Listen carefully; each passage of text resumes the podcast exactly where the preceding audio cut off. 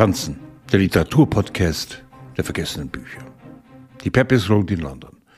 Nach jenem berühmten Tagebuchschreiber und Chronisten der Restaurationsepoche des 17. Jahrhunderts benannt.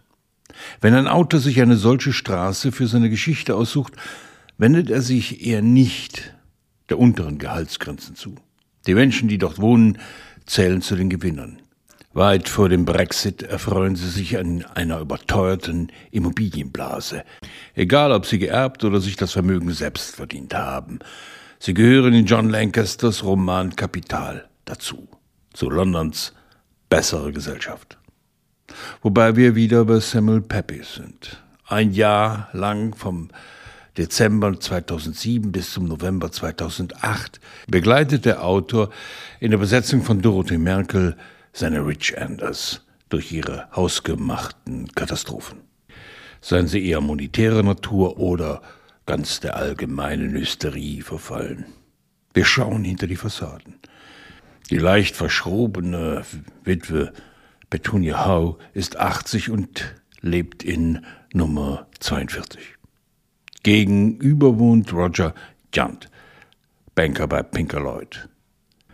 Er benötigt dringend eine Finanzspritze von einer Million, um die größten Löcher in seinem Finanzhausplan zu stopfen.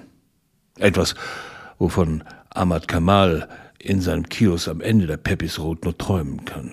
Er muss morgens um vier aufstehen, um seine Familie durchzubringen. Die Pepys Road Nummer 27 steht eigentlich leer. Sie gehört einem Premier League Club als Unterkunft für überbezahlte Talente, die dort kurzfristig geparkt werden sollen. Und da wären Menschen wie Bogdan, der eigentlich Zygniew heißt, seines Zeichens Handwerker und Frauenheld, den vor allem eines auszeichnet, billiger, zuverlässiger und schneller als britische Kollegen zu sein.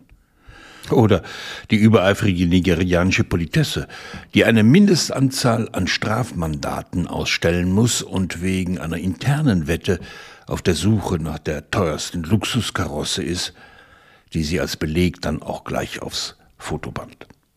Mit Kapital kehrt Lancaster in die blühende Zeit des Wirtschaftsbooms zurück.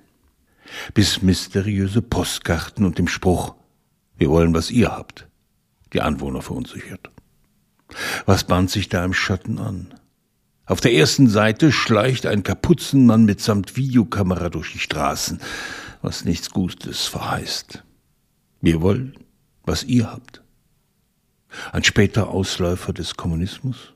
Unzufriedene Jugendliche? Ein durchgeknallter Nachbar, der sich wichtig tut?